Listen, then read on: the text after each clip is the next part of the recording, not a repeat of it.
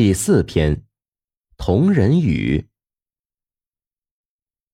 书生方栋在长安城里很有名气，但他为人轻佻，不守礼节，每在郊外遇到游玩的女子，就很不礼貌的尾随在后头。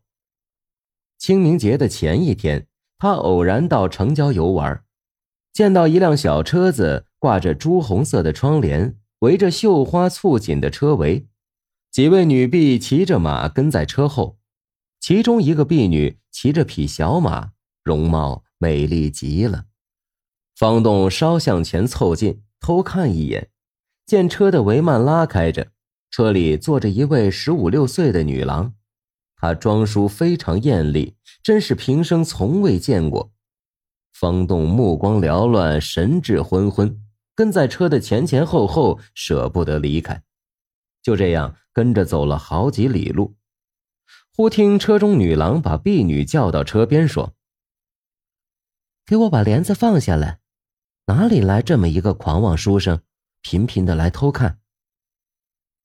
婢女把窗帘放下，回过头愤怒的看着方栋说：“这是芙蓉城里七郎的新娘回娘家，不是一个乡下女子随便能让秀才偷看的。”说完，就从车道上抓起一把土，朝着方栋扬去。方栋迷着眼，睁不开。刚刚用手擦拭着眼睛，女郎的车马已经远去了。他惊恐疑惑的回到家中，总觉得眼睛里不舒服，请人扒开眼睑一看，眼球上生出了一层薄膜。过了一宿，越发严重，眼泪不止的簌簌流下来。白色的衣膜渐渐大起来，又过了几天，就像个铜钱那么厚。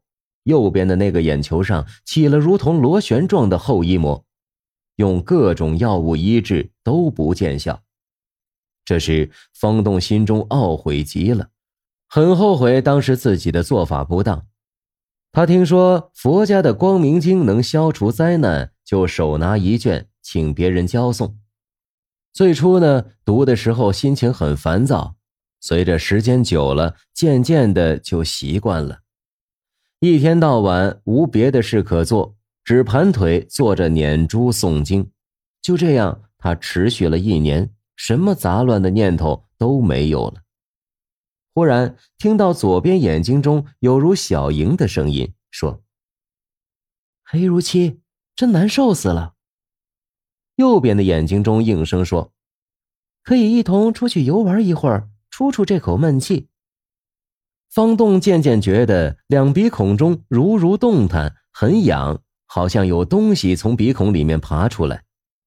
过了一段时间，又返回来，又从鼻孔进到眼眶里。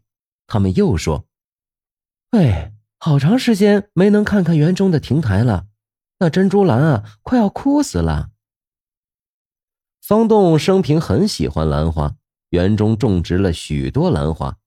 以前呢，自己常去灌水，可自从两眼失明，长久没再过问。忽然听到这话，急忙问他的妻子：“呃，兰花怎么快弄得干死了？”妻子问方栋是怎么知道的，方栋就把实情告诉妻子。妻子到花园中一看，果然兰花枯萎了。妻子感到惊异，静静的躲在屋里，想看个究竟。只见呢，有小人从方栋的鼻子中出来，大小呢不如一粒豆子，转转悠悠的，竟到门外去了。越走越远，接着就看不清了。一会儿，两个小人又挎着胳膊回来，飞到方栋的脸上，好像蜜蜂和蚂蚁回窝一样。就这样倒腾了两三天。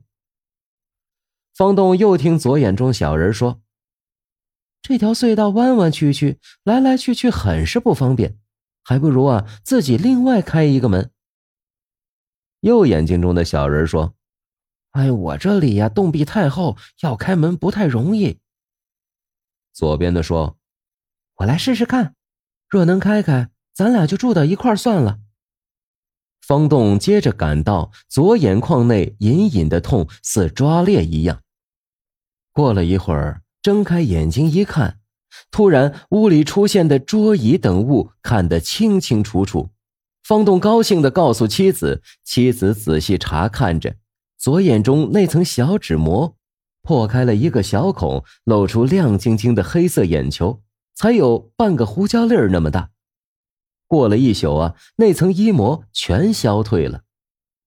细细一看，竟然是两个瞳孔重合在一起，而右眼厚厚的衣膜仍是老样子。这才知两个同人合居在一个眼眶里了。方栋虽然瞎了一只眼睛，但比起以前两个眼睛时看东西更清楚。自此，他对自己的行为就更检点约束了。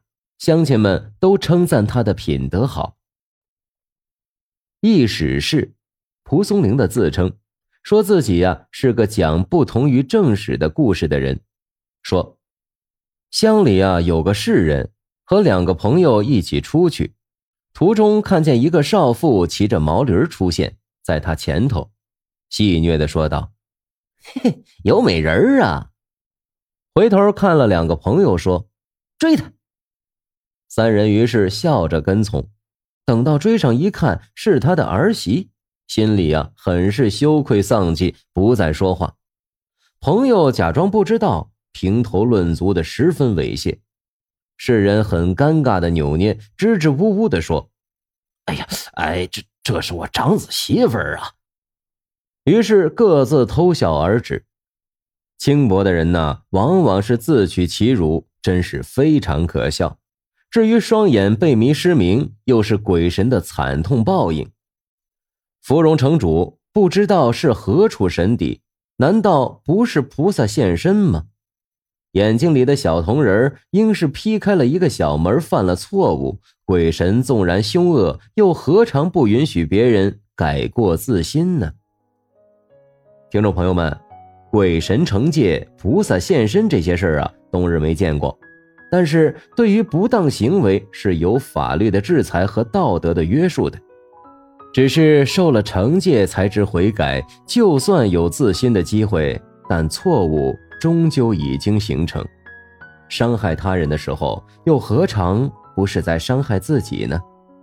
荀子的《劝学》中有这样一句话：“君子博学而日三省乎矣，则知明而行无过矣。”意思是啊，君子需要多学习，并每天都检查反省自己的行为，这样啊，才能明白道理，行为上才不会犯错。也许啊，人的一生不犯错是不可能的。